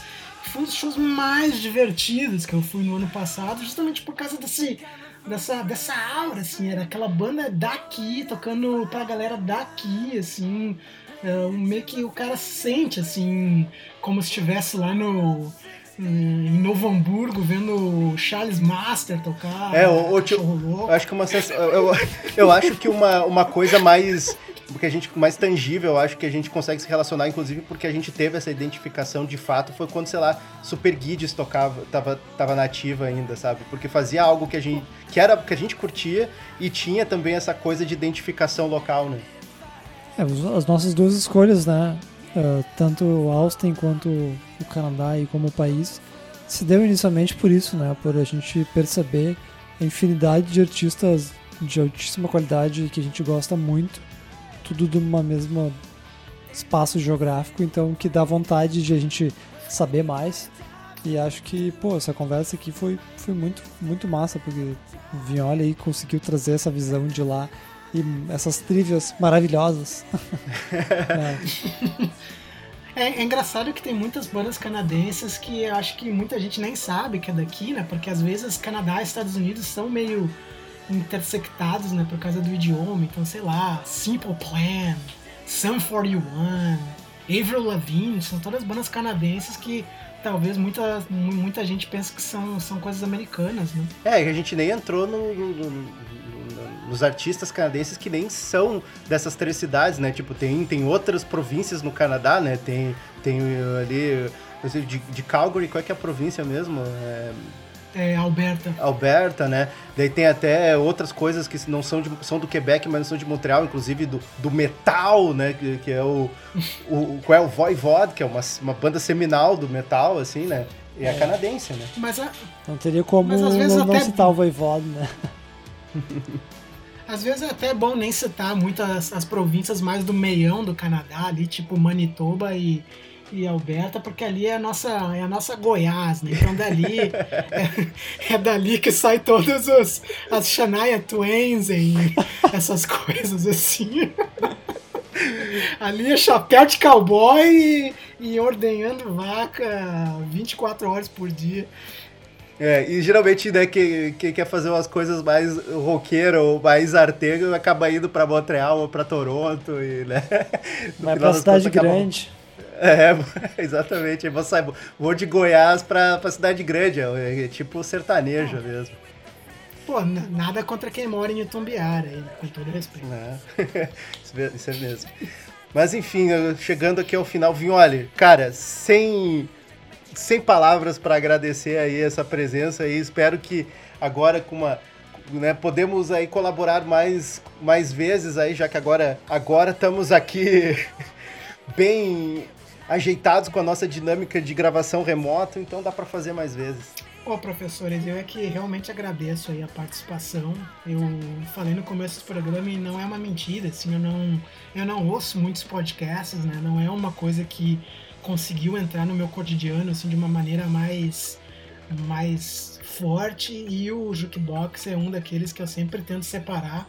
ah, Principalmente no verão, agora no inverno eh, eu tenho ouvido menos, porque eu geralmente ouvi o programa de vocês andando de bike aqui pela cidade, né? Então era um atrativo que eu, que eu, que eu, que eu tinha aqui nas minhas andadas de bicicleta, mas eu vou tentar fazer também uma, uma rotina agora no inverno, ouvir o Jukebox, Jukebox. fones de ouvido. Jukebox. Foi mal. Pode cortar esse final aí, mano, que merda. Vou cortar nada, doutor. Ficou divertido. É, Mas enfim, falando sério, obrigado pela, Sim, é o nosso eterno e sempre, né? um Muito obrigado a quem chega aqui no final do programa, é muito importante. Ah, pra- E também é importante, né, quem gosta aí do nosso, nosso conteúdo, que compartilhar nas redes sociais, nos, nos ajuda muito, né? Para alcançar novas pessoas. E falando em agradecimentos, né? Nosso. Pô, muito obrigado aí, Vinholi, por aceitar o nosso convite e finalmente conseguir a gente fechar aí a agenda. Acho que trouxe acho que um conhecimento e essa visão muito, muito maneira aqui pro, pro programa. Então fica a dica aí, né? Algoritmos ou algoritmos, como preferirem, mas ouçam esse podcast que Ah, falando de seguir, né? Que negócio. Sigam-nos no, ah, no Instagram e no Facebook, né? Jukebox, J-O-Q-B-O-X. Também não esqueçam né, de nos seguir no Spotify para saber sempre quando tem episódio novo. E, Lipe, no mais é isso daí. Podemos voltar pro Brasil agora para editar o podcast. É isso aí então, galera. A gente se vê no Jukebox número 27. Isso aí, um abraço, falou!